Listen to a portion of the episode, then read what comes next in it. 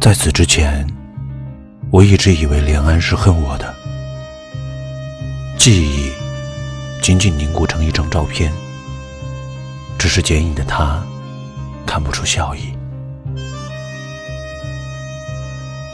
世界大了，再大的事也是小事；地方小了，再小的事也是大事。我和连美的婚车一对，从城头开到城尾，喜糖见者有份，人人都笑，除了我和连妹。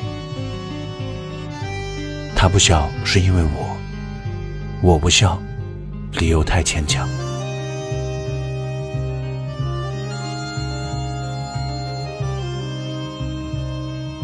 一九九九年发生很多事。北约轰炸南联盟，中国大使馆受牵连，人民日报公开定义法轮功是邪教，澳门回归。但在我眼里，这些都不如王菲窦唯离婚事大。对此，我不想跟任何人解释。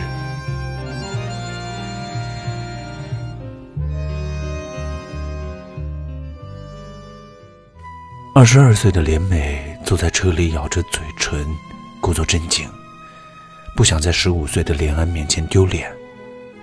二十五岁的我，望着窗外，又比他们多懂得多少事？我只是念念男人负心，好像自己不是男人一样。连安在前奏按开电台，传来王菲的约定。他不经思考就换台，我大喝他换回来。他递给我第一个怨恨的眼神。从婚礼那天开始，以后就从未喊过我姐夫。婚礼上的全家福，找遍全酒楼都找不见连安人影，连梅也不在意，说没他就没他。这句到后来应验。果然，连家以后就没有他。只不过当时，没有人能预料。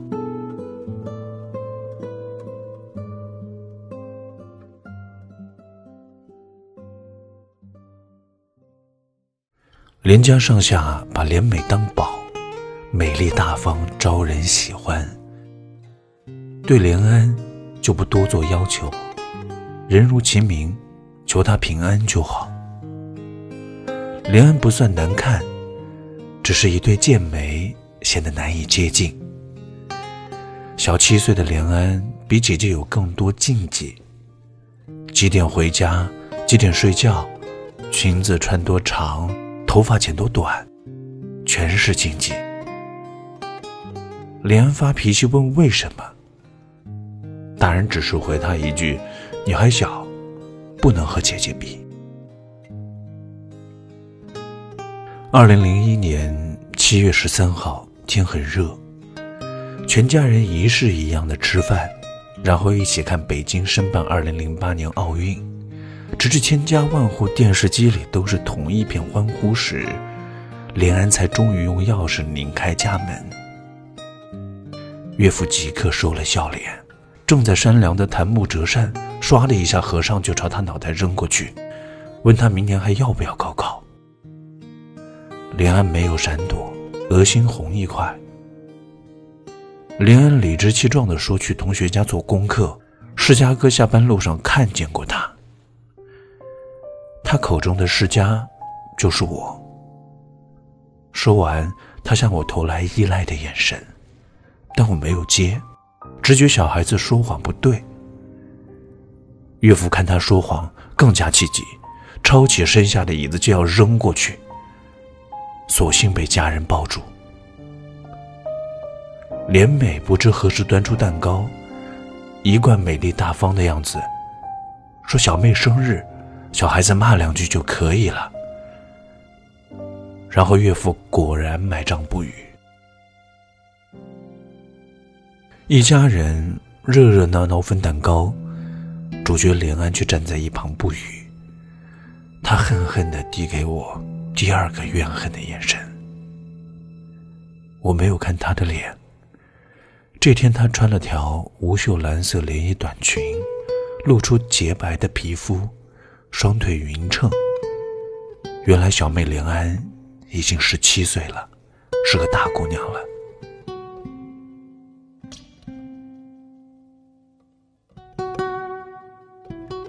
第一次接到连安电话，是在她十七岁生日三个月后。她在电话里哭着问我，可不可以带她去喝酒。我没有犹豫就答应了。那天长安街出奇的堵，我在出租车里听司机说今天交通管制，因为辛亥革命九十周年纪念大会在北京举行。等我见到连安，他已经在校门口等了我两个钟头，脸上眼泪已干，双眼像核桃一样肿。我带连安去簋街吃饭。他看起来不像是第一次喝酒，我没有问他发生了什么事情，他自己也没有说。连梅打电话问我在哪，我说下班正好遇到连安，他模拟考没有考好，开导他几句。这是我第一次对连美撒谎。连安在我挂掉电话后竟然笑了，问我喜欢连美什么。我说，连美当年在学校是校花。这一次我没有撒谎。连安收起了笑，说是啊，莲美总是美丽大方，招人喜欢。他又问我：“世嘉，是不是男人都喜欢像莲美一样的女人？”我猜他也许是被某个小男生抛弃了吧，然后安慰他：“你也很好。”他把杯子里剩下的啤酒一饮而尽。说世家，你果然是个不会说谎的人。他没有叫我世家哥，我想，他是希望被人当做大人对待吧。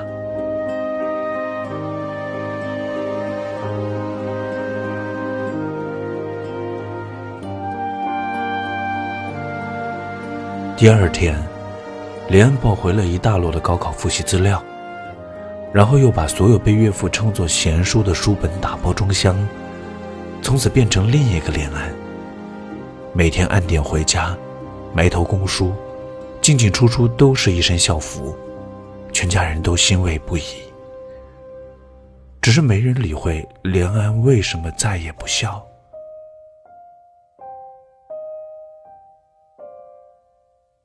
二零零二年，非典袭来，连美怀孕了，全家都很高兴，连安还是没有笑。高考成绩出来，连安考了全校第二。但岳父的脸上一点高兴的颜色都没有，因为连安的志愿是遥远的厦门大学。那一个暑假，连安都没有出房门，隔几天就有快递上门，全是他在网上买的书：松本清张、胡兰成、马尔克斯、福克纳。门口原本装置闲书的箱子，现在里面全是高考复习资料。连美妊娠反应重，全家都围着她转，饭菜都由着她的口味。连安连晚饭都不出来与大家同吃，我偶尔见她深夜挂着随身听在厨房泡面。入秋那夜，她在阳台偷偷抽烟。我说：“连安，你这么小怎么就抽烟？”连安的脸在黑夜里只剩剪影。他说：“他已经过了十八岁了，只不过没人记得而已。”原来我们今年把他的生日给忘了，平日八面玲珑的连美也忘了，因为怀孕，她自顾不暇。我问连安，为什么选厦门大学？他说：“如果能再远一点就好，只可惜港大他没考上而已。”这是我和连安最后一次对话。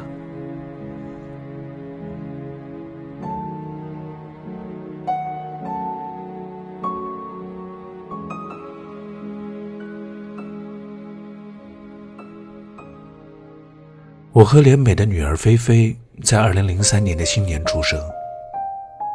连安没有回，错过了新年，也错过了菲菲满月。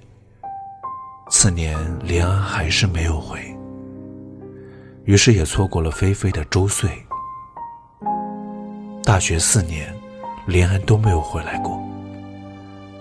岳父恨恨地说：“知道没有这个女儿。”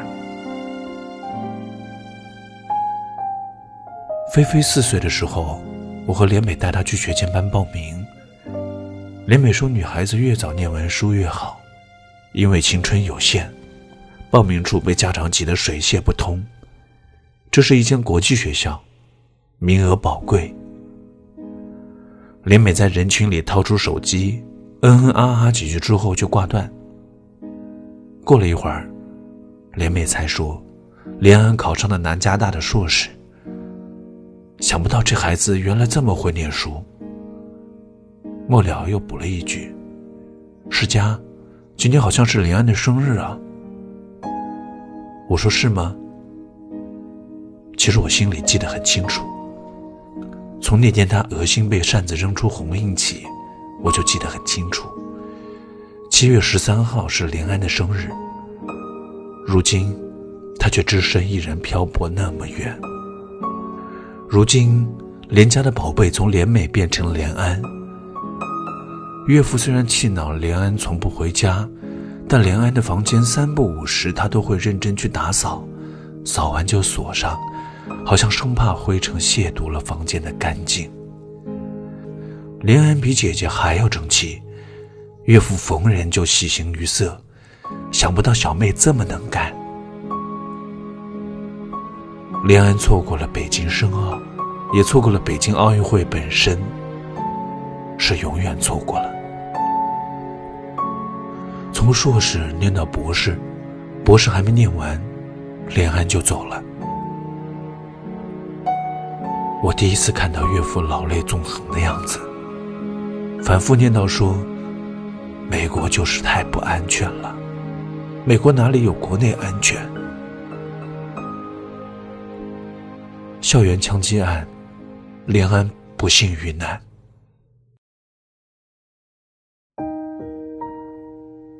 这届奥运会，连家上下谁都没看。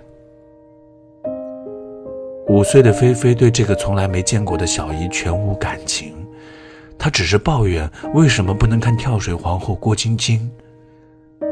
只不过连家上下一片阴霾，菲菲也不敢开电视机。菲菲问岳父：“小姨长什么样子？为什么爸妈婚礼那天的全家福里没有小姨？”岳父叹了口气，用钥匙打开了连安的房门。